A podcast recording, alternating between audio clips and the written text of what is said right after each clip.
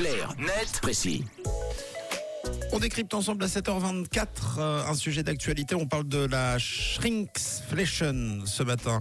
Euh, Tom, qui sera de plus en plus pratiqué chez nous en Suisse. Oui, la mise en garde est signée de la Fédération romande des consommateurs qui alerte ce matin sur ce phénomène insidieux qui gagne du terrain dans les supermarchés. Alors concrètement, la shrinkflation, c'est quoi? C'est le fait pour une marque de réduire la quantité de certains de ses produits pour qu'ils restent au même prix. C'est donc évidemment une augmentation cachée. Un cas avait fait grand bruit, celui du géant Coca-Cola qui en 2019 en Suisse avait réduit la contenance de ses canettes entre autres de 50 centilitres à 45 centilitres en les vendant au même prix. Sur son site, la FRC nous donne aussi l'exemple d'un pack de lessive vendu par la COP.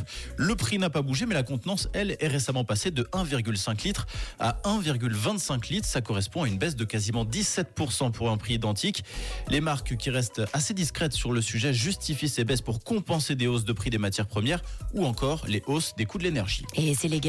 Oui, bien que la pratique puisse choquer, elle est légale selon la FRC car je cite, le fabricant ne trompe pas directement le consommateur en lui fournissant toutes les indications requises par la loi, en l'occurrence le poids et le prix de l'article au moment de la vente. Traduction, c'est à vous consommateur de vérifier les prix et la contenance des produits que vous achetez. Dans un article du quotidien 24 heures, l'enseigne Migros précise ne pas avoir recours à cette méthode dans ses rayons, en tout cas pas dans ses propres marques qui représentent 80% de l'assortiment. COP est plus évasif, évoquant une pratique plutôt rare, mais de pas de chiffres précis.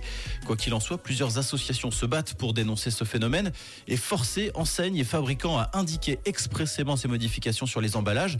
En France, par exemple, un arrêté du gouvernement a été envoyé à la Commission européenne pour validation. Elle pourrait être mise en application dès ce mois de mars. En Suisse, en revanche, aucun projet de ce genre n'est actuellement sur la table, alors que la pratique semble pourtant gagner du terrain.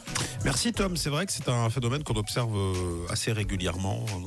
On vous rassure en tout cas, le contenu de, Clarnet Précis reste euh, le même, malgré l'inflation. Parfois plus, mais jamais moins.